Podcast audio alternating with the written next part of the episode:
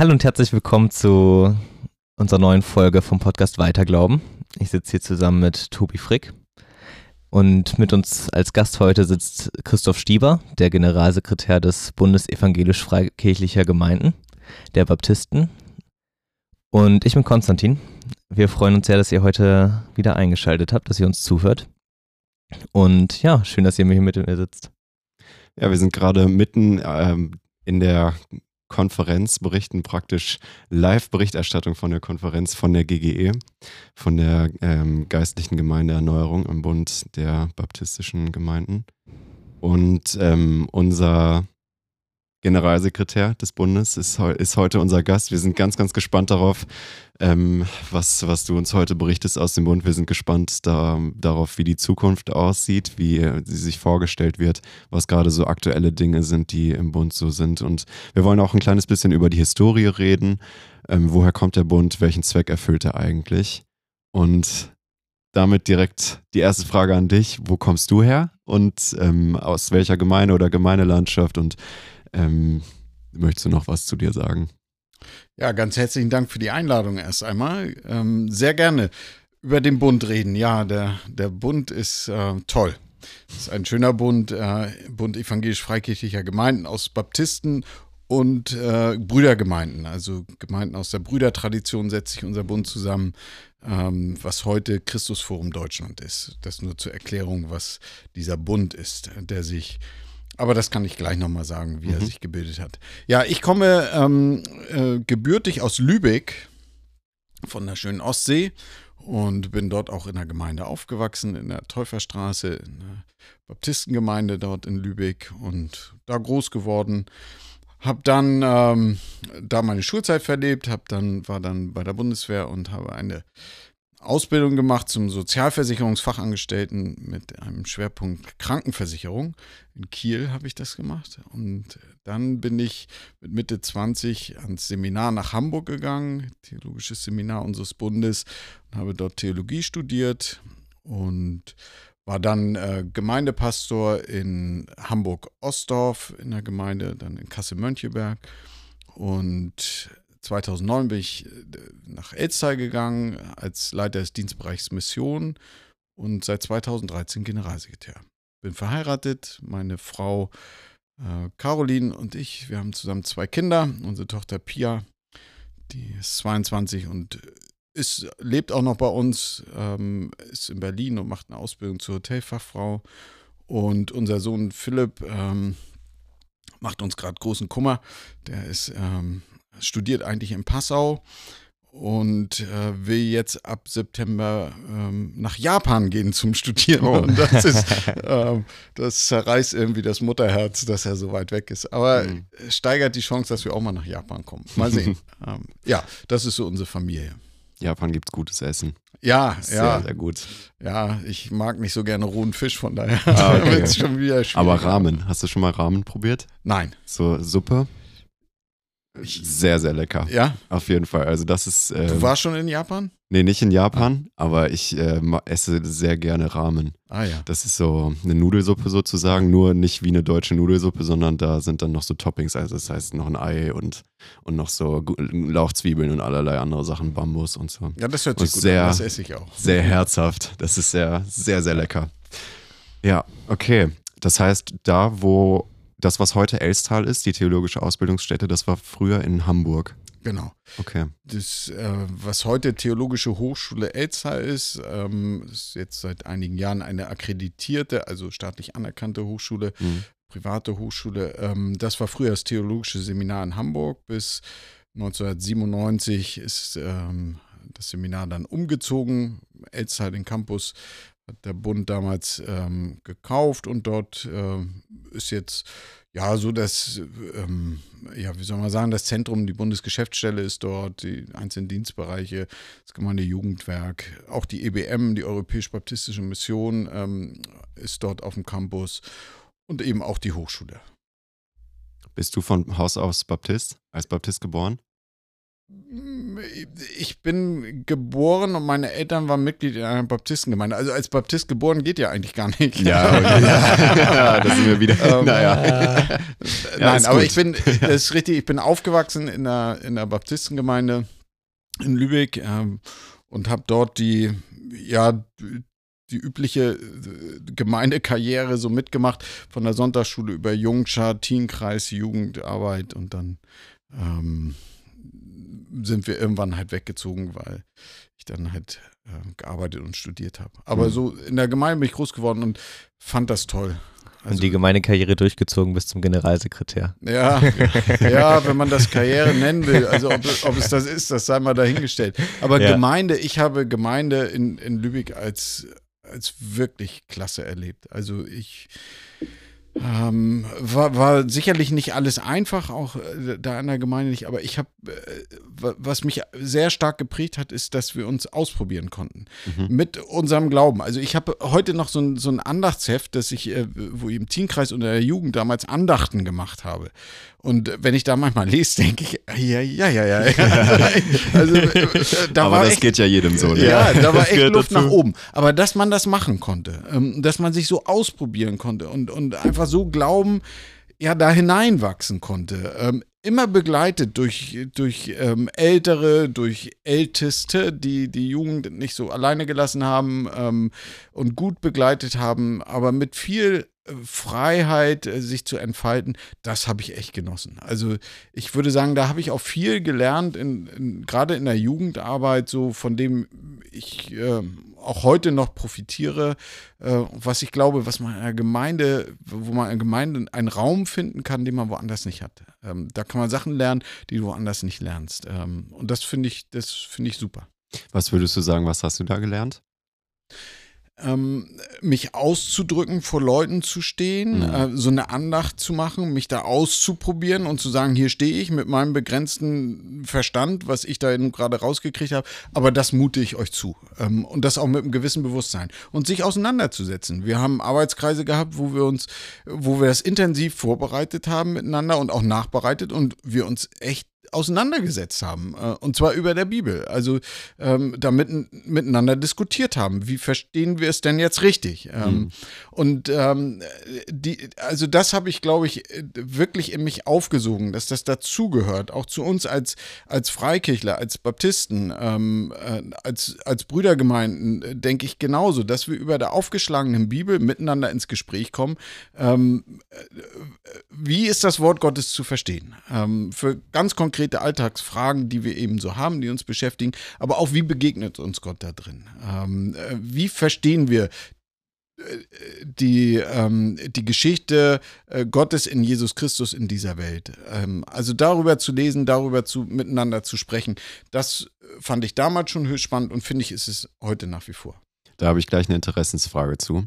Es wird ja oft so als Gegensatz oder als Streit dargestellt, dass Laien mit der Bibel und andererseits dann wissenschaftliche Theologen mit der Bibel, das ist so wie so, wie so ein Clash, also wie, wie ein Streit gegeneinander ausgespielt wird, dass die Laien den Theologen vorwerfen, ihr seid zu verkopft und wir haben genauso den Geist Gottes wie ihr und die Theologen den Laien vorwerfen, ihr habt aber nicht das, das nötige Wissen und so weiter. Wie siehst du das? Wie kann man das, ist ja vor allem im Baptismus auch eine, ist ja auch eine pietistische Bewegung, da geht es ja auch um, um Laienfrömmigkeit und so und so weiter. Ne? Wie bringt man das zusammen? Ja, natürlich von der Bibel her müssten wir sagen, das Priestertum aller Glaubenden, also die Menschen, die an Jesus gläubig sind, haben den Geist Gottes. Ähm, und natürlich haben die ein Verständnis für das Wort Gottes, das der Geist Gottes aufschließt, ähm, also verständlich macht. Ähm, nun muss man sagen, gibt es arrogante Theologen, Mhm. Und es gibt arrogante Laien, wenn man dieses Gegenüber äh, machen will. Also ähm, das würde ich jetzt mal gar nicht so miteinander ähm, äh, ver vergleichen wollen, so, sondern in einem, in, in einer gelingenden Gemeinde, Gemeindesituation, wo wir über, über der Bibel ähm, sitzen und ver versuchen sie zu verstehen, da wird es doch immer so sein, dass äh, man aufeinander hört und dass man einander wahrnimmt und, und versucht zu verstehen, was hat der andere richtig erkannt. Ähm, äh, was ist das, was mich von Gott her da anredet aus der Bibel? Ja. Ähm, und das kann der Laie mir genauso sagen ähm, wie der Wissenschaftler, der wissenschaftliche Theologe. Manchmal manchmal äh, ist es ganz gut auf Leute, die sich äh, gebildet haben, ähm, und die eine breitere Grundlage haben und dafür ja viele Jahre eingesetzt haben, da auch mal drauf zu hören. Mhm. Weil es ist ja auch nicht nur unsinnig, äh, was man da so lernt mhm. und ähm, äh, das hilft ja manchmal auch weiter, um äh, das Wort Gottes äh, besser zu verstehen. Aber grundsätzlich würde ich sagen, sind wir darauf angewiesen. Ähm, die Ausgebildeten wie die nicht ähm, als hauptamtliche ausgebildeten Gemeindemitglieder. Ich habe, ich persönlich habe Leute in der Gemeinde erlebt, sogenannte Laien, ähm, die haben mich als ausgebildeten Theologen, würde ich sagen, vom theologischen her, auch von ihrer Sprachkompetenz, der, äh, des Griechischen und des Hebräischen, in die Tasche gesteckt. Okay. Da, da, gab es, also ich hatte einen Gemeindeleiter in, in, in Kassel, der war äh, Apotheker und der war derartig theologisch gebildet, äh, mit dem hätte ich mich ungern auf ein Streitgespräch Also, okay. und da, da habe ich ganz hohe Achtung vor. vor. Mhm. Ich habe viele Menschen erlebt, also in der Gemeinde, in der ich groß geworden bin, da gab es noch so, so vorm Gottesdienst immer Gemeinde Bibelschule hieß das damals, GBS. Ähm, da hat man sich um 9 Uhr dann getroffen und hat miteinander die Bibel gelesen. Und da waren, da, da sind Leute, die haben die Bibel nicht nur 20 Mal durchgelesen, sondern sie haben sie auch noch mit Verstand durchgelesen ähm, und haben sich da selber gebildet, ähm, haben, haben äh, Seminare besucht ähm, und, und äh, da muss ich sagen, habe ich eine hohe Achtung davor ähm, und würde sagen, das tut uns allen gut, wenn wir da miteinander im Gespräch sind. Hm. Und ähm, wie äh, läuft es im Bund? Wie kommt man da zum Beispiel zu einer, also heutzutage sind ja die meisten Streitfragen ethisch und äh, oder sogar moralisch, wenn man, wenn man da in die Gemeinden schaut. Wie kommt man dann im Bund zu einem, zu einem, zu einer Übereinstimmung zum Beispiel oder zu einem Lehrverständnis, dass man in die Gemeinden, auf das man sich irgendwie einigt? Ja, das ist nicht ganz so einfach. Ähm, ähm, der Kongregationalismus, was wir sind, eine ja. kongregationalistisch verfasste Kirche, versteht ja die Gemeinde als das ähm, als äh, selbstständige Gemeinde, gerade in theologischen, in geistlichen Fragen, selbstständige Gemeinde. Mhm. Ähm, die Rechenschaft von Glauben, unser Bekenntnis würde sagen, es ist eine, die Gemeinde ist die Manifestation des Leibes Christi. Ähm, das heißt, was in der Gemeinde passiert. Ähm, äh, die Ortsgemeinde und, meinst du? Die Ortsgemeinde. Mhm. Äh, ja, genau. Äh, was in der Ortsgemeinde passiert, ähm, meinetwegen hier im Braunschweig, das wird hier im Braunschweig miteinander besprochen. Und da gibt es unterschiedliche unterschiedliche äh, Begabungen, unterschiedliche Dienste, ähm, die ja auch im Neuen Testament beschrieben sind, die dann mit Hirte und Apostel und Lehrer und so weiter äh, mhm. beschrieben werden, im Epheserbrief zum Beispiel. Da gibt es eben die Kompetenz aller, die mit dem Geist Gottes begabt sind. Die würden äh, sagen, also wir, ihr als Gemeinde müsst euch einigen, wie gehen wir mit bestimmten Fragestellungen um, auch ethischen Fragestellungen. So, das steht erst einmal. So, nun sind wir als, als Bund von Gemeinden, knapp 800 Gemeinden, sehr unterschiedlich. Ähm, die Erkenntnisse in den Gemeinden, man staunt ja darüber, also ich staune jedenfalls darüber, dass man die Bibel aufschlagen kann und in unterschiedlichen Kreisen mit unterschiedlichen Leuten zu verschiedenen Sichtweisen kommt.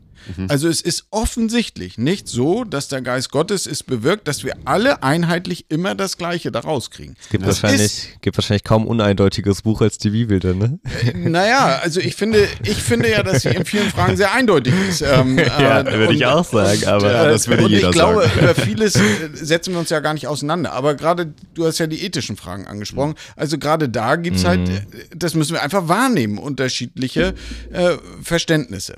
So, äh, wie machen wir das jetzt in der Bundesgemeinschaft? Ähm, eigentlich genauso wie in der Gemeinde. Wir müssen miteinander reden. Also äh, wir sind halt nicht so verfasst, dass es ähm, einen Papst gibt, der mit einer Glaubenskongregation festlegt, was geglaubt wird. Ähm, mhm. Und dann äh, muss die ganze Kirche das eben so machen oder so sagen und dann ist das das äh, Bekenntnis. Das gibt es nicht. Ähm, das ist manchmal mag man sich das wünschen. Ähm, also ich selber, ich wünsche mir das nicht. Ähm, aber es gibt immer wieder Leute, die sagen, jetzt musst du doch mal was sagen. Oder ihr als Präsidium, das Präsidium muss doch jetzt mal sagen, so ist es richtig. So müssen wir es machen. Mhm. Und solange das dann, was das Präsidium sagt, der eigenen Meinung entspricht, ist es auch in Ordnung. Dann wird das gefeiert. Ähm, in dem Moment, wo das Präsidium etwas anderes sagt, zu einer anderen Entscheidung kommt, hm, dann wird es schwierig.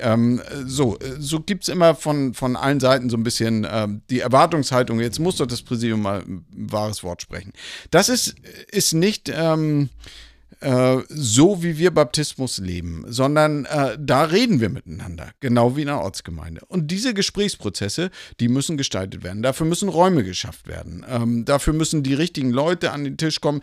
Die, das geschieht in einer unterschiedlichen ähm, Breite, ähm, solche Diskussionen. Ähm, und am Ende muss das äh, Präsidium dann auch irgendwann mal sagen, also jetzt die Mehrheit sehen wir so. Wir haben es jetzt diskutiert und die, jetzt machen wir es so. Mhm. Ähm, in manchen Fragen muss das Präsidium das machen. Also das ist jetzt ja, ähm, muss man ja auch nicht um heißen Brei herumreden. Ähm, wir haben ja die ganze Frage der Homosexualität, die, was uns ja über Jahre beschäftigt. Nicht ja. nur in unserem Bund, sondern mhm. in der ganzen Christenheit. Geht und, überall rum, ja. Überall. Ähm, und reihenweise die Gemeinden und auch die äh, Kirchen, die, die Gemeindebünde, äh, zumindest an den Rand der, äh, der Trennung bringt, ähm, dass man nicht mehr miteinander gehen will. Ähm, finde ich immer faszinierend, dass das, warum das so ist, das verstehe ich noch nicht so ganz genau, warum das so sein muss, aber mhm. äh, es ist jedenfalls so. So, dieses Thema Homosexualität, beziehungsweise das ist ja mehr als ein Thema, das sind ja Menschen, die unter uns leben, in unseren ja. Gemeinden leben, die, die mit uns Gemeinde gestalten und Gemeinde leben. Mhm. Ähm, darüber reden wir ja, wie, wie das sein kann. Wir stellen einfach fest, jetzt nach Jahren und ich würde sagen über Jahrzehnte, also ähm, in unserem Bund gibt es hier einen Gesprächsprozess in den Gemeinden und auch im Bund über Jahre. 2013, vor zehn Jahren, gab es einen offenen Brief des Präsidiums, der zur Diskussion in den Gemeinden angeregen sollte, hat er auch gemacht. Ähm, 2015 haben wir das auf dem Bundesrat ähm, ähm, miteinander besprochen. Äh, es gab immer wieder irgendwelche Foren und Veranstaltungen und so weiter. Ich bin an einem Punkt mittlerweile, wo ich einfach feststelle, ähm, wir werden hier keinen Konsens finden. Mhm. Und das muss man einfach feststellen. Wir, wir okay. haben hier keinen Konsens. So, und jetzt kann ich mir, wir werden auch äh, keinen Kompromiss in der Sache finden, in, in, in, dem Thema. Und jetzt kann ich, muss ich mich fragen, ja, was bedeutet denn, denn das? M muss das bedeuten, dann müssen wir getrennte Wege gehen? Also das heißt, dann spalten sich Gemeinden, dann spaltet sich ein Bund und so dann weiter. Tausend Bünde. An, ja, ja. Äh, und die nächste Frage wird ja kommen, woran also sich wieder alles spaltet. Also das, wieder, das kann ja. ja. nicht die Lösung sein. Ja. Ähm, so, das heißt, wir müssen also eine andere finden ähm, in, in unserer Bundesgemeinschaft. Und da sind wir dran, das, das äh, zu formulieren. Ähm, und äh, ein, eine wesentliche Grundlage ist dafür, erstmal den, den Status quo zu beschreiben, nämlich, dass wir keinen Konsens haben. Und das einfach wahrzunehmen und nicht zu sagen, die einen sind gläubiger als die anderen oder nehmen das Evangelium ernster oder die, die einen haben die Wahrheit, die anderen nicht und, und so weiter. Mhm. Das hilft alles nicht weiter, denn äh, also die Leute, von denen ich jedenfalls rede, die, die, die, die sitzen mit einem ernsten Herzen danach äh, ne, über der aufgeschlagenen Bibel und versuchen das Wort Gottes richtig zu verstehen für unsere Zeit, für unsere Situation, in der wir jetzt leben und Gemeinde gestalten. Ähm, mhm.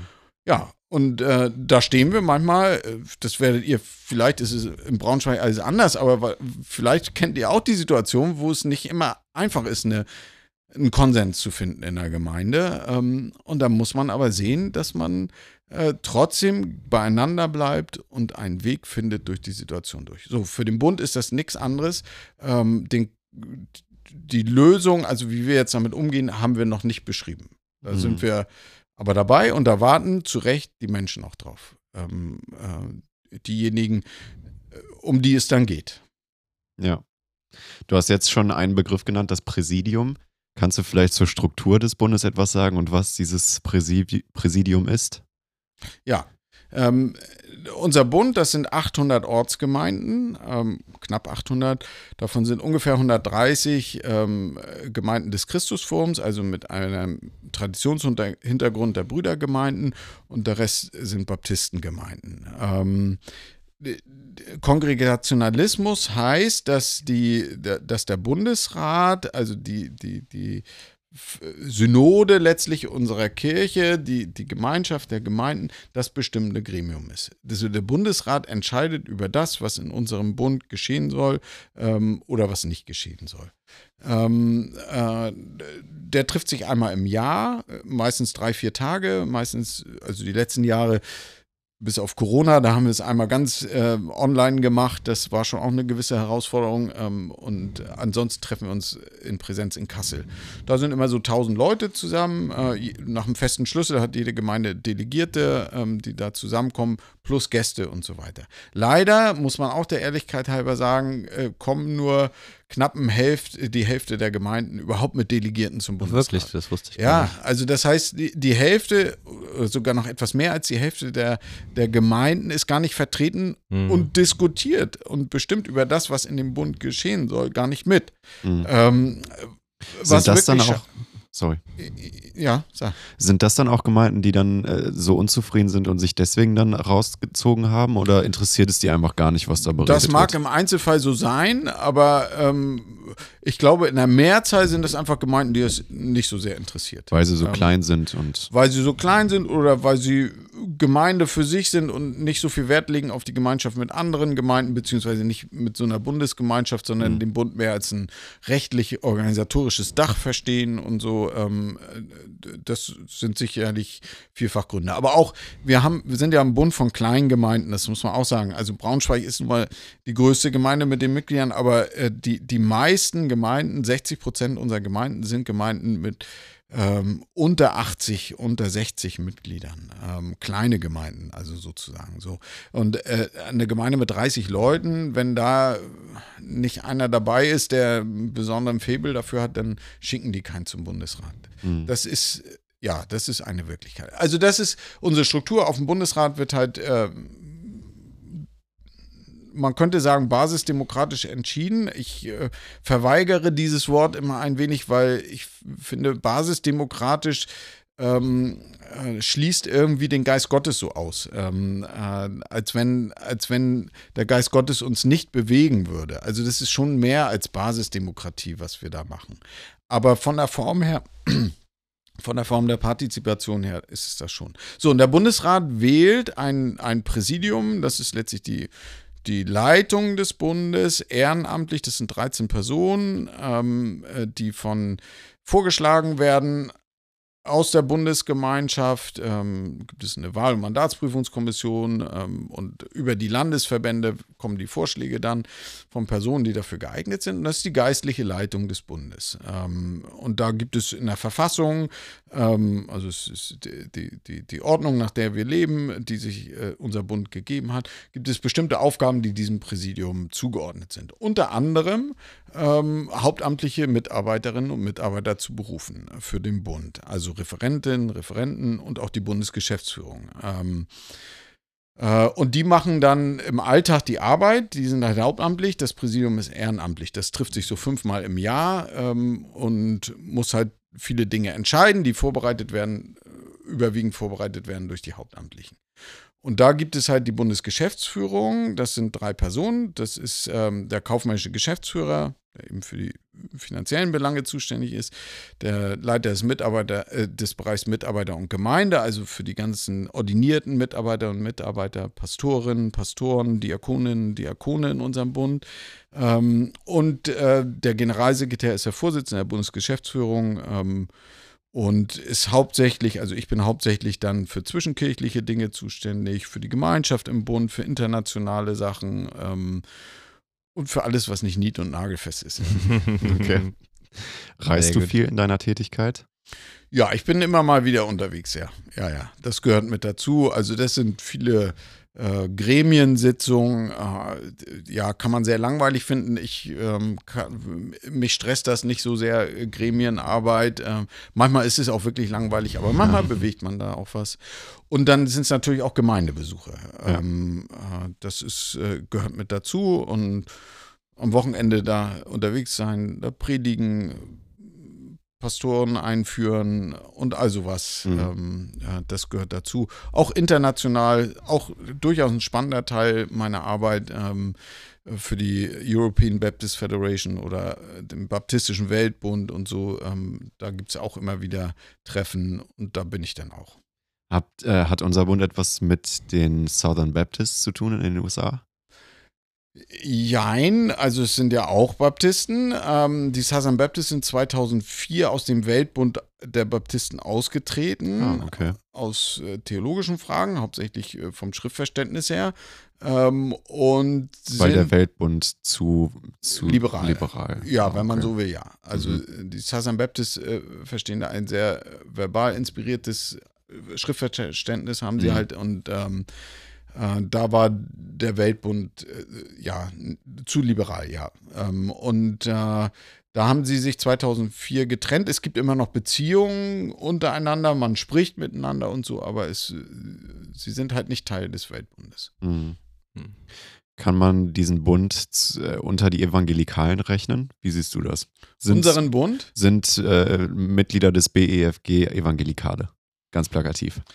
Ja, evangelikal ist halt so ein schillernder Begriff. Ne? Also es gibt äh, eine Reihe Leute, die ich kenne aus unserem Bund, die würden sagen, ja, ich bin evangelikal. Und es gibt mindestens ebenso viele, die ich kenne und die würden sagen, nein, ich will, bin, will nicht als evangelikal gelabelt werden. Und die Frage ist dann ja sofort, was meine ich, wenn ich evangelikal sage? Ja. Das ist nicht mehr so eindeutig. Ja. Das ist auch gerade durch die, durch alles das, was von den, aus den USA rüberschwappt und, und aus ähm, Südamerika und so, ähm, wo, wo auch evangelikal mit bestimmten politischen Ja. und auch ethischen Positionen gleichgesetzt wird, ist das auch echt schwierig. Ähm, äh, deshalb äh, finde ich, äh, auch da streiten sich die Leute, aber ich persönlich finde, der Begriff ist nicht mehr sehr tragfähig, weil Ja. er so einseitig besetzt ist von vielen Leuten und auch medial, ähm, in den säkularen Medien, aber auch in den, in den frommen Medien, ähm, so containert ist und besetzt ist, dass er einfach nicht mehr weiterhilft. Äh, Ich Ja. muss ihn immer definieren, wenn ich sage, was meine ich mit evangelikal.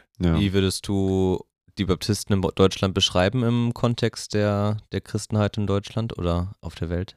Also evangelikal war ja immer auch hilfreich, um zu sagen, da stehen wir jetzt in dem ganzen Spektrum, den, den es, das es so gibt.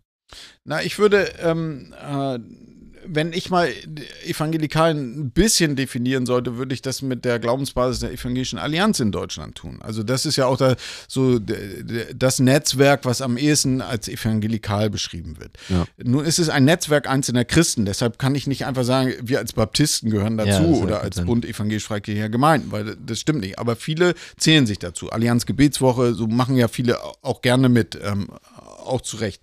Ähm, und das, die Glaubensbasis der evangelischen Allianz könnte so ein, ja, so ein, so ein, so ein Bekenntnistext oder so ein zusammenfassender Text sein für Evangelikale in Deutschland. Und da würde ich sagen, ja, die, das werden die meisten in unserem Bund gerne mit mittragen und mit unterschreiben. Und wir haben da ja auch, auch viele Kontakte. Ich persönlich habe da viele Kontakte und Freundschaften.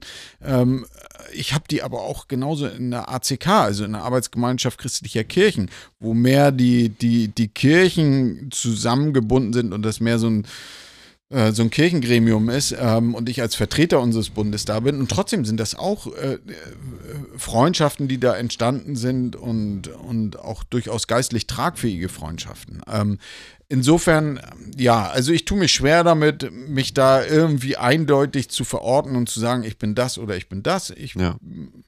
Vielleicht mit Paulus, ich bin den Evangelikalen ein Evangelikaler und den Ökumenikern ein Ökumeniker. Ich weiß es nicht. Also ich würde es nicht so containern. Ich finde den Begriff schwierig.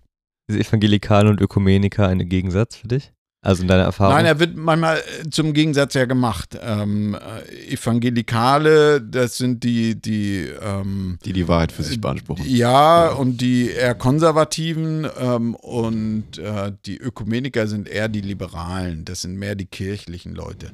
Ähm, ich glaube, das stimmt nicht. Ich glaube auch in dem, was so evangelikal in ähm, sich in Deutschland nennt, dass es da eine Breite und eine Weite gibt ähm, von Positionen ähm, zum Leidwesen einiger, muss man auch sagen. Da gab es ja auch in der Vergangenheit heftige Diskussionen dazu. Ähm, viel von den Evangelikalen hat sich in Deutschland, das finde ich auch problematisch, gebildet, herausgebildet in den 70er, 80er Jahren als wie hat das mal jemand, so ein Altvorderer gesagt, ich sage jetzt nicht den Namen, ähm, als Speerspitze gegen die liberale EKD. Ja. Und das finde ich, äh, das ist für mich keine gute Kategorie. Das will ich auch nicht sein. Mhm. Also, ähm, ja. Damit das könnte ich mich auch nicht Thema. identifizieren, ja. Schwierig. Ähm, du bist ja als, als Generalsekretär wahrscheinlich auch für die Weiterentwicklung des Bundes verantwortlich, oder? Mitverantwortlich. Mitverantwortlich. Wie würdest du sagen, was für eine Funktion könnte ein Gemeindebund, ein Kirchenbund in 10, 15 Jahren haben in der Gesellschaft? Also welche, was, welchen Mehrwert bietet er? Ja, das ist eine gute Frage. Danke. Ähm, also, ich glaube, dass äh, Kirche, also Bonhoeffer hat das gesagt, Kirche ist nur Kirche, wenn sie für andere da ist. Ähm, und ich glaube, das stimmt heute und in 10, 15 Jahren auch noch. Ähm, und das bedeutet, wir müssen als Kirche auch mit der Gesellschaft mitgehen. Also, es ist ein Unterschied. Ähm, sich dem Zeitgeist anzupassen. Das wird ja immer gerne immer gesagt, so, wow, man passt sich dem Zeitgeist an. Das meine ich nicht, aber ich meine sehr wohl, dass wir äh, als Kirche irgendwie mit der Zeit mitgehen müssen, auch mit dem Zeitgeist. Und der Zeitgeist äh, ist nicht immer nur schlecht, äh, der, der, produziert auch Gutes. Ähm, also ich finde beispielsweise das ganze äh, Klimathema, was jetzt äh, sehr stark ja ähm, präsent ist ähm, und die Frage, wie gehen wir mit der Schöpfung um? Wie gehen wir mit unserer Welt um? Und das ist ja nicht von den Christen jetzt losgetreten worden, Ja. das Thema. Ähm, und wenn ich das so ein bisschen ähm, als ein Thema des Zeitgeistes mal identifiziere, es gibt auch andere Themen, wo ich finde, da muss man sich auch gegen wehren und gegen positionieren. Ähm, das sieht man aufgrund der Bibel, sehe ich aufgrund der Bibel dann anders so. Aber, aber das ist für mich so, ein- so ein Beispiel, wo ich sage, ey, da haben uns Leute ein bisschen wachgeküsst gerade. Ähm, und wir, wir kommen drauf. Das steht ja schon in der Bibel. Das ist tatsächlich Auftrag der Christen, Bewahrung der Schöpfung. Ähm, und äh, da lernen wir, da lernen wir auch dazu und das finde ich gut. Also eine Kirche, die für andere da ist, muss auch immer mit den anderen leben und Themen, die da entstehen, auch aufnehmen können, sich dazu vom Evangelium her positionieren und einmischen. Ähm, ich finde es immer schwierig, wenn Kirche nur das, äh, nur da hörbar wird, wo sie gegen alles Mögliche ist. Äh, wo sie immer sagt, oh, nee, das dürfen wir aber jetzt nicht. Ähm, also da, nee, die, dieser Weg ist jetzt falsch. Ich, find, ich finde, Kirche wird da relevant und interessant, wo ähm, äh, wir von, von dem reden, wie Gott sich diese Welt, unser Miteinander als Menschen vorgestellt hat und dafür leben ähm, und uns dafür einsetzen. Und das hat dann ganz konkret, das hat was mit dem Evangelium, mit der Erlösung des einzelnen Menschen zu tun. Ähm, mit all dem, äh, was wir äh, mit dem Kreuz Jesu verbinden. Das hat aber auch was mit Themen wie Gerechtigkeit, Frieden zu tun, Bewahrung der Schöpfung ist so ein Dreiklang so aus den 80er Jahren. Ähm, äh, äh, und das sind wichtige Themen. Ähm, es gibt, ich weiß nicht, ob ihr es kennt, ähm, eine Bibel von Micha Deutschland, äh, von Micha Deutschland herausgegeben, ist so ein, so ein Initiative, ähm, in der es um die äh, SDGs, die ähm, Nachhaltigkeitsziele geht Ja. ähm, und so weiter. Und in dieser Bibel sind alle Stellen orange markiert, ähm, in denen von Gerechtigkeit die Mhm. Rede ist. Ähm, und das sind 3000 Stellen, über 3000 Stellen in der Bibel. Du schließt sie auf, blätterst die durch und du siehst, wie sehr Gott am Herzen liegt, dass Menschen in einem guten Miteinander gerecht, dem anderen gerecht werdend Ja. zusammenleben. Äh, Und dafür müssen wir uns einsetzen. Und da kann ich nur sagen, ich gucke in diese Welt hinein und sage, nee, das machen wir nicht. Und wir leben in einem System, das das äh, zum Teil auch gar nicht zulässt. Wir sind Gefangene dieses Systems. Ähm, äh, und das dann auch ein Stück zu kritisieren. Ähm, und ich bin weit davon entfernt von sowas wie irgendwelche kommunistischen Gedanken oder sowas. Das, das meine ich alles gar nicht. Aber schon, dass wir Menschen nicht zu ihrem Recht kommen lassen. Ähm, das finde ich echt schwierig. Und das sind alles so dicke Themen, wo ich sage, ey, das ist mehr, ähm, da können wir mehr tun als Kirchen und um relevant zu sein in unserer Welt, müssen wir da mehr zu tun. Ich finde dieses ich weiß nicht, das theologische Thema Gerechtigkeit Gottes ist so underrated in unseren, in, in dem, was ich höre, auf jeden Fall, in den Predigten, die ich höre, wenn ich mit Leuten darüber rede. Also an manchen Stellen hat es dann auch, sind Leute sehr dafür engagiert, aber oft ist dieses darüber nachdenken, genau, wie, wie viel leben wir in einem gerechten System und was bedeutet äh, Gerechtigkeit schaffen unter Menschen? Ist das nur Vergeben von Sünden dass die Person, die dann Mist gebaut hat, dass sie dann, dass da wieder alles gut ist, obwohl sie Mist gebaut hat? Oder müssen wir dazu, dazu kommen, dass die Leute das wieder gut machen und damit eine Gerechtigkeit entsteht, die auch dann nachhaltig ist? Also ja, bewegt mich immer wieder in letzter Zeit, wie man, ja, die Frage, wie man dieses Thema besser platzieren kann. Und auch zentraler platzieren kann. Ich finde, das geht immer unter mhm. in, den Zentra in den so großen Themen. Ja, ich, das sind ja auch, auch Riesenthemen. Also mir, äh, für mich ist das nochmal sehr greifbar geworden und sehr deutlich geworden in dieser ganzen Corona-Situation. Ähm, äh, da kann man ja nun ganz viel zu sagen, aber als diese, es waren sich ja alle einig, dass die Impfungen wichtig sind, dass der Impfstoff wichtig ist und so weiter. Und was haben wir alle gemacht? Die Industrieländer sind alle hingegangen, haben Millionen Dosen Impfstoff gekauft ähm, und viel Geld dafür bezahlt. Warum? Weil sie es machen konnten, weil sie es sich leisten konnten. Mhm. Ähm, andere Länder konnten das nicht. Ja. Es gab Initiativen, äh, die gesagt haben, wir brauchen einen Ausgleich. Das ist sowieso eine weltweite Pandemie. Ähm, also das, äh, wir müssen es weltweit bekämpfen, es nützt nichts, das für ein Land nur zu bekämpfen. So, äh, ähm, aber äh, das ist uns nicht gelungen. Also, äh, das ist für mich so ein kleines Beispiel für, für etwas, wo ich sage, das ist total, das ist, das ist nicht richtig. Das ist nicht richtig. Wenn es stimmte, äh, ich will gar nicht die Diskussion führen, ob das nun alles stimmt mit den Impfungen oder sowas, aber nur der Gedanke, wir hätten doch dafür sorgen müssen, dass es weltweit gerecht verteilt wird. Es wäre doch richtig gewesen. Das haben wir nicht. Das haben wir nicht hingekriegt. Ja. Und ich habe auch unter Christen da keinen großen Aufschrei gehört. Also es war immer mal so am Rande Thema, aber also das ist so ein kleines Beispiel für mich, äh, äh, wo ich sage, nee, so können wir nicht miteinander leben in dieser Welt.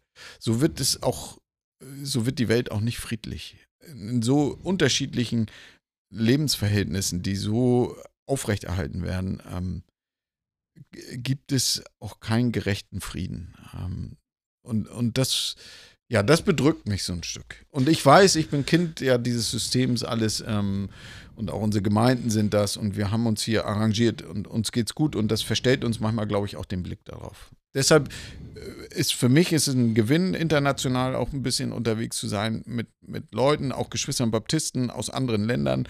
Ähm, und die reden auch schon klarere Worte und stellen auch deutliche Forderungen. Hm. Da müsste man vielleicht meiner Meinung nach mal das Amt des Propheten überdenken. Ne? Was bedeutet Prophetie heute noch?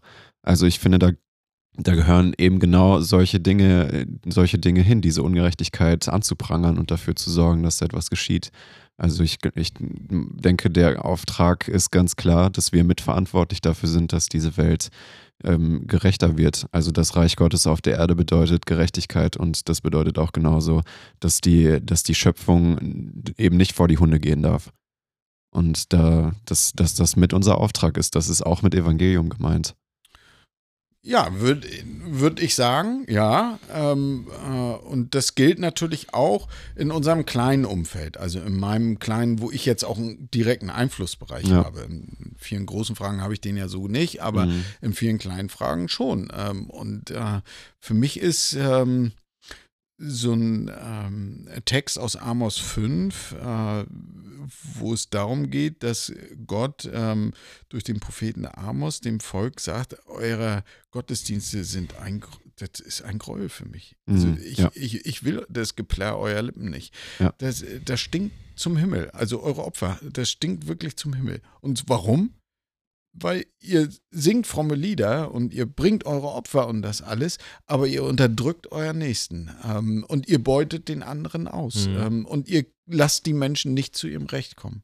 Mhm. Ähm, das ist schon, das ist harter Tobak, was, was Gott damals seinem Volk durch den Propheten vorwirft und sagt ähm, und dann zur Umkehr auffordert. Ähm, und ich finde, das gilt heute immer noch. Also ich finde, da ist das Neue Testament auch gar nicht so viel anders. Ähm, ja, und die, die, das, was wir Erlösung nennen. Ähm,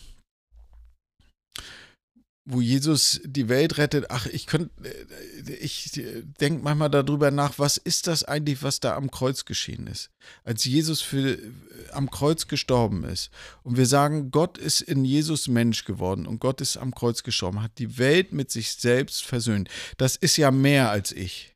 Ja. Also die Welt ist mehr als ich. Ganz das, eindeutig. das bin nicht nur ich. Das ist nicht nur mein Seelenheil. Ja. So wichtig das ist, also mir auch ist, dass ich in die, in die Ewigkeit lande ähm, und, und, und andere Menschen mit mir. Ähm, aber dass Gott die Welt mit sich versöhnt hat, ist mehr ähm, ist größer, ist umfassender. Ähm, dann können wir den Kol Kolosserbrief dazu nehmen.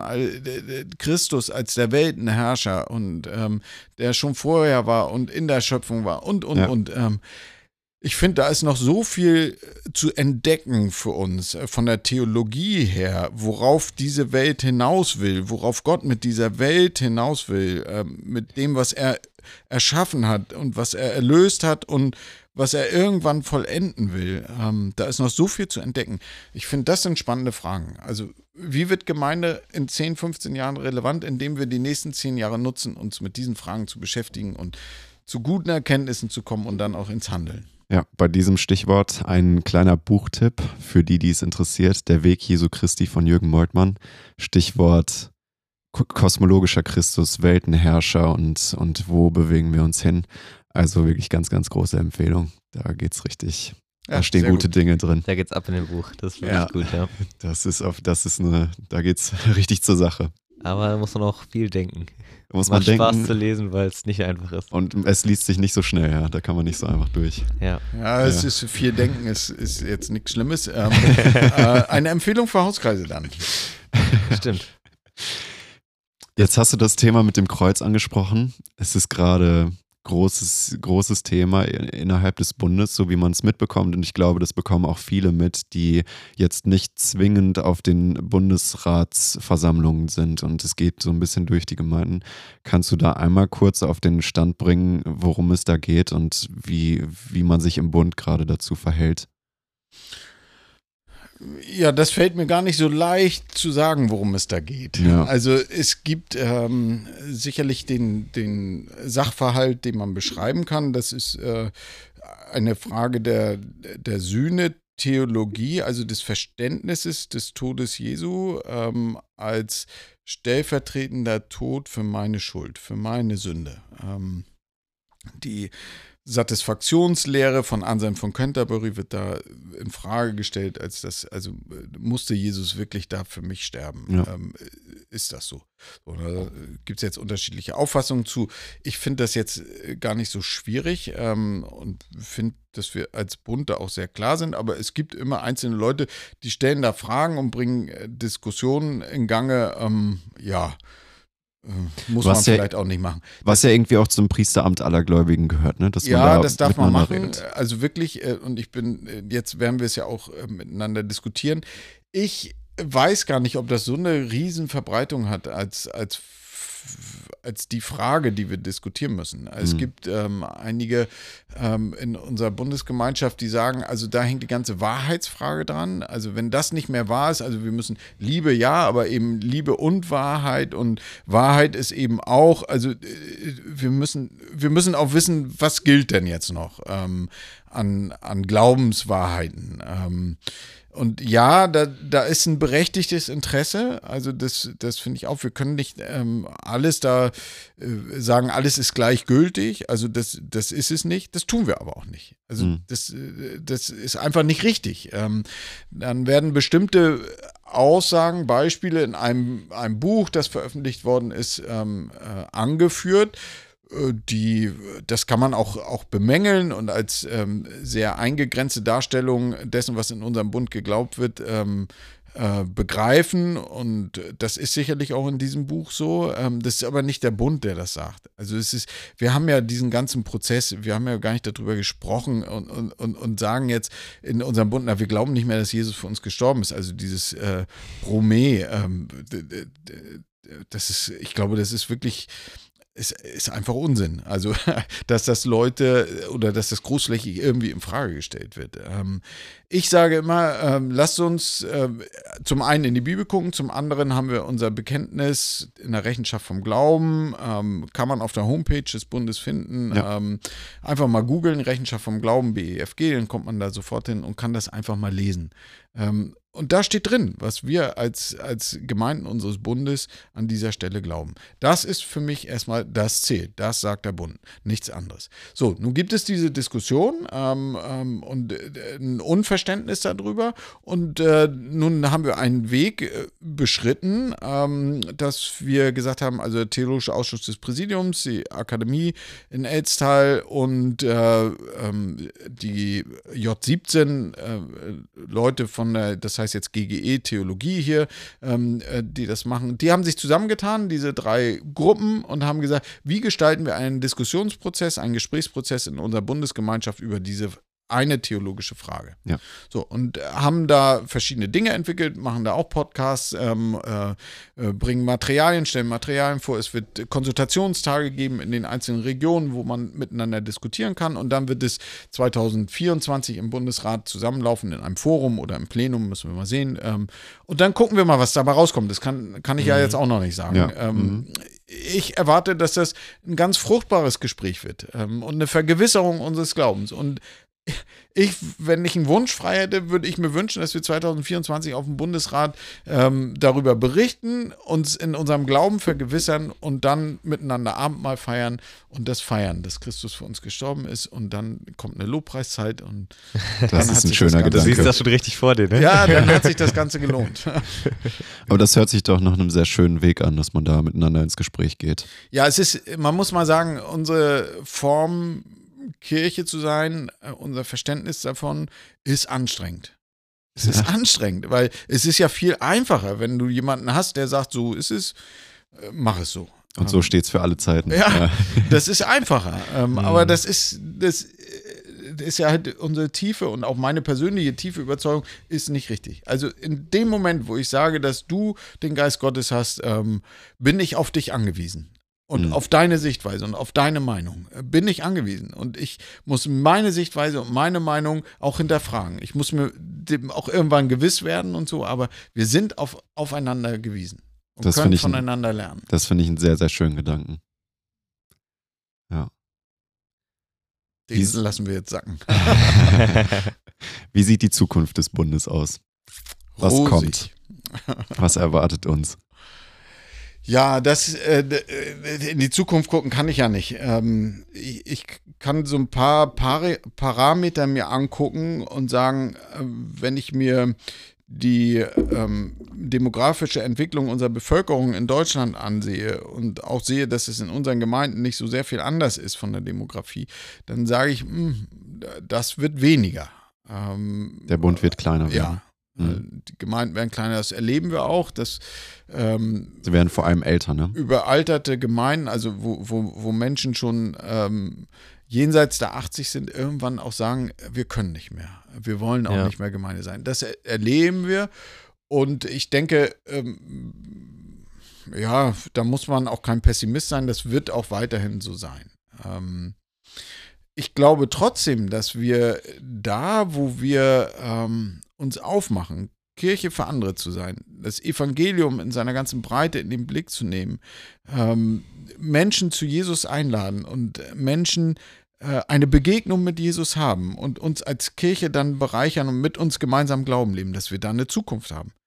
Ähm, das ist für mich eigentlich keine Frage. Ähm, die, die, die Frage wird sein, äh, in welchen Strukturen passiert das? Also wie, wie wird Kirche dann für uns als Bund aussehen? Aber die Frage kann man auch allgemeiner stellen. Das gilt ja für alle Kirchen. Also äh, das kriegen wir in, in den Medien viel stärker mit, ähm, dass in der katholischen Kirche und evangelischen, in den evangelischen Landeskirchen es Hunderttausende sind, die pro Jahr weniger werden. Also ich sag mal, wenn wir als Gemeindebund ähm, oder als Freikirchen generell so attraktiv werden für die 500.000 Menschen, die aus der katholischen Kirche und evangelischen Kirche im Jahr austreten, dass die dann bei uns Glauben leben, mit uns gemeinsam, ja, das wäre ja nochmal was. Also, äh, aber das erleben wir ja auch nicht. Also die, die, ja. die sind ja irgendwie einfach weg. Ja. Und jetzt muss man mal sagen, also äh, so viele Leute, dass die sich jetzt reihenweise bekehren in unseren Reihen und wir dadurch äh, wie wahnsinnig wachsen, ähm, das ist ja auch nicht so. Ähm, mhm. Und das ist weder bei uns so, noch ist das in den anderen Freikirchen so. Also wir sind schon dezent klein ähm, und ja. werden auch nicht so richtig größer. Und trotzdem, äh, es, es, es liegt am Ende nicht an unserer Größe, äh, an den Zahlen. Es liegt daran, dass wir das, was wir vom Evangelium her erkannt haben, wie Gott sich in Jesus Christus offenbart, dass wir darüber reden. Das ist unser Auftrag. Ähm, und ich würde immer noch sagen, dann ist Kirche, bleibt Kirche auch relevant. Ähm, davon müssen wir reden und das müssen wir leben. Diese Botschaft, dieses Evangelium in seiner Gänze. Und dann kann es trotzdem sein, dass wir weniger werden. Ähm, das kann passieren. Ähm, dann wird sich das, wird Gott sich andere Wege suchen, ähm, ähm, zu seinen Menschen zu kommen, seine Menschen zu überzeugen. Also das ähm, äh, können wir uns ja 2000 Jahre Kirchengeschichte angucken. Da gab es ja immer wieder so Veränderungen, ähm, aber das Reich Gottes ist ja immer noch äh, lebendig und es ist da, das ist mit Jesus angebrochen und das ist, wird in dieser Welt hier und da sichtbar. Und wenn es gut läuft, sogar durch seine Gemeinde, ähm, dann, dann, dann, wird das Reich Gottes sichtbar und das wird weiterhin so sein, bis Gott zu seinem Ziel kommt. Also deshalb, äh, wir haben gar nicht ich sehe gar nicht die Möglichkeit, den Kopf in den Sand zu stecken, ähm, äh, sondern wir müssen, Jesus sagt es in, im Gleichnis, wir müssen der treue Knecht sein, das tun, was Gott uns anvertraut hat. Mhm. Und dann haben wir Zukunft. Ähm, und ich kann leider nicht sagen, wie sie aussieht. Ich würde mir wünschen, dass wir ähm, als Baptisten und, und Brüdergemeinden in unserem Bund eng beieinander bleiben und dass wir in zehn Jahren doppelt so viele mindestens sind. Das würde ich mir wünschen. Und über andere Fragen streiten und über andere Fragen streiten. Welche Struktur brauchen wir eigentlich, wenn wir 160.000 Leute ja. sind? Ja, das wär's. Genau. Der BEFG ist ja mehr als nur Gemeinden mit dem mit Elstal zum Beispiel oder dem GJW. Kannst du dir vorstellen, dass da noch andere Sachen entstehen, die nicht einfach Gemeinde sind, sondern nochmal andere Strukturen innerhalb des BEFGs? Beziehungsweise muss man Kirche in Zukunft anders denken? Muss man es neu denken? Ja, ich wollte bewusst Strukturen? dieses Stichwort Kirche rausnehmen, weil man dann ja noch freier ist. Also dann dann spart man sich die theologische Reflexion, was Kirche ist. Okay. N naja, du. Äh, also ja, ich kann mir vieles vorstellen, was sich entwickelt. Ähm, äh, wir müssen ja immer sehen, was wir, was wir tun, äh, wenn wir als Gemeinden, als Ortsgemeinden uns zusammenschließen. Äh, dann wollen wir etwas damit erreichen. Da soll ja mehr sein, als wenn wir alle alleine unterwegs sind. Also wir versprechen uns was voneinander. Für mich ist das diese tiefe geistliche Wahrheit in allererster Linie, ich bin auf dich angewiesen auf dich einzelnen anderen Christen, aber auch auf dich andere Gemeinde. Ähm, äh, also ich, ich glaube, eine Gemeinde kann nicht für sich alleine existieren. Ähm, so.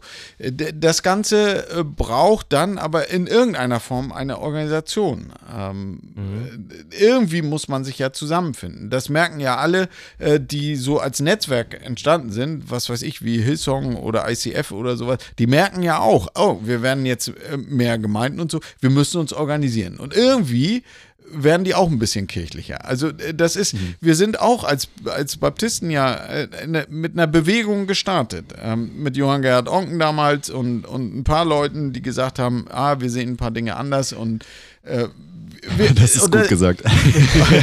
und wir, und wir, wir machen mal, und da ist eine Bewegung draus entstanden. Ähm, tatsächlich Bewegung, weil damals die, die Handwerker und Handlungsreisenden und so ja tatsächlich mit diesem Evangelium und mit dieser Überzeugung als Baptisten dann plötzlich unterwegs waren und ja. überall Gemeinden gegründet haben. Ja. Und so. Äh, das, das finde ich ja spannend.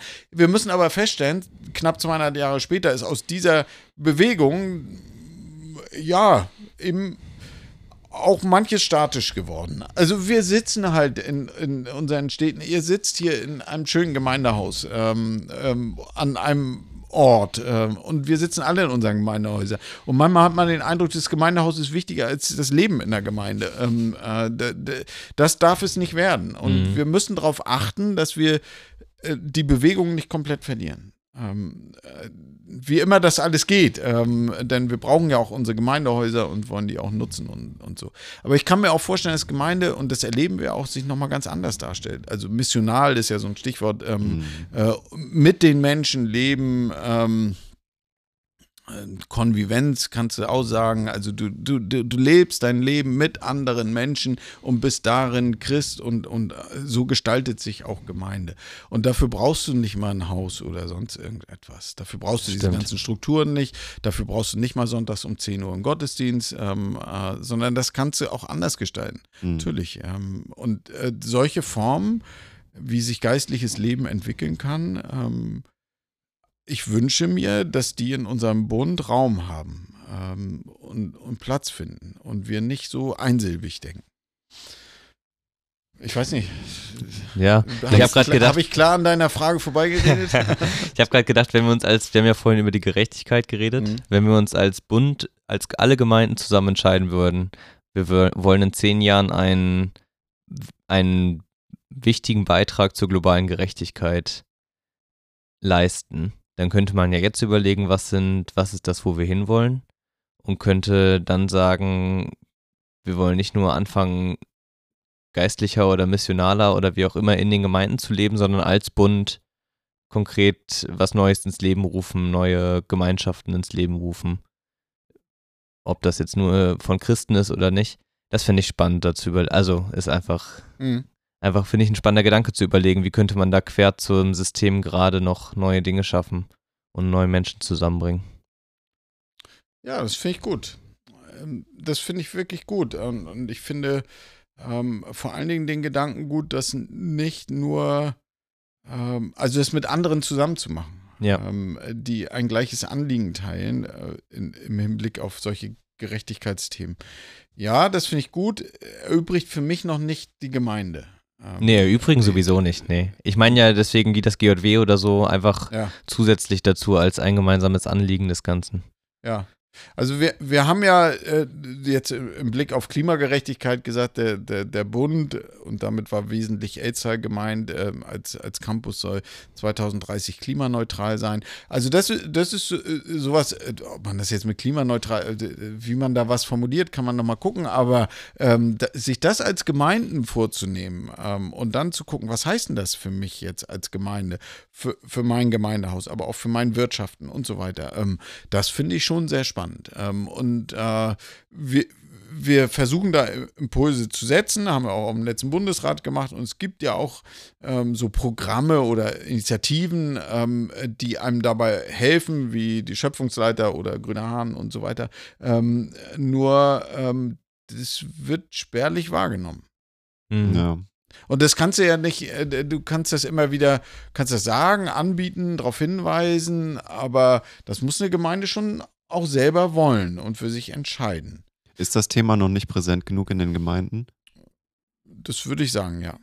Also ich, ich denke, das ist nicht ähm, präsent genug. Ich stotter so ein bisschen, weil ich nicht ganz genau weiß, was das Thema ist. Ähm, also Klimagerechtigkeit ist ja ähm, auch ein schillernder Begriff. Ja. Ähm, mhm. Wir haben das immer Bewahrung der Schöpfung genannt, ja. äh, wie auch immer. Alles, was sich darum rankt. Ja. Und für mich hat das was mit der Theologie zu tun, wo wir ja. herkommen. Mhm. Wir kommen halt von dieser sehr äh, pietistisch geprägten Theologie, wo es um, um mein Seelenheil geht ähm, ja. und um das Seelenheil anderer, ähm, was wir auch nicht verlieren dürfen, diese Perspektive. Aber es ist nicht die einzige Perspektive des Evangeliums. Vielleicht könnte man das Seelenheil mehr in Richtung einer persönlichen Frömmigkeit so eine Jesus-Frömmigkeit. Vielleicht könnte man das so ein bisschen hindrehen und damit dann eben die anderen, die, die Schöpfung und die soziale Gerechtigkeit nicht so sehr ausschließen. Das so nebeneinander. Fahren. Ja, wenn das äh, Teil meiner Frömmigkeit werden würde, ähm, äh, also meine Frömmigkeit mehr umfassen würde als nur meine persönliche Jesus-Beziehung, beziehungsweise die sich eben auch in anderen Bereichen meines Lebens ausdrücken würde, Ja. das wäre schon, das wäre ein Fortschritt, glaube ich, ja. Hast du zum Abschluss noch etwas, was dir auf dem Herzen liegt? Irgendetwas, was du gerade wichtig findest? Ach ja, mir, mir liegt ja viel auf dem Herzen. Ähm, äh, also zwei Dinge will ich sagen. Ähm, zum einen, wenn, wenn ihr hört das ja hier in der Gemeinde, macht das in der Gemeinde. Ich wünsche euch echt, dass ihr fröhlich miteinander unterwegs bleibt. Ähm, bei allem, was auch schwierig ist, wo sich Dinge schwierig gestalten, ähm, äußere Umstände schwierig sind, äh, inhaltliche Fragen geklärt werden müssen und so. Aber bleibt fröhlich miteinander unterwegs. Unterstellt euch Gutes ähm, und, und handelt gut. Also dem Geist Gottes entsprechend, so wie wir es im Evangelium lesen. Miteinander umgehen, achtsam miteinander umgehen. Ähm, ich erlebe es zunehmend, ähm, das war auch hier auf der Tagung ein Thema, äh, was mich sehr, sehr ähm, erreicht hat und bewegt hat, dass äh, Kolleginnen und Kollegen, Pastoren also äh, müde werden, die Tage noch zählen, bis sie in Rente gehen können ähm, und einfach nicht mehr wollen und nicht mehr können. Ich erlebe Gemeinden, die genauso müde sind. Ähm, ähm, und man kann nicht alles auf Corona schieben. Also es hat auch, trägt Ja. auch mit zu der Last bei, Ja. aber das ist nicht alles.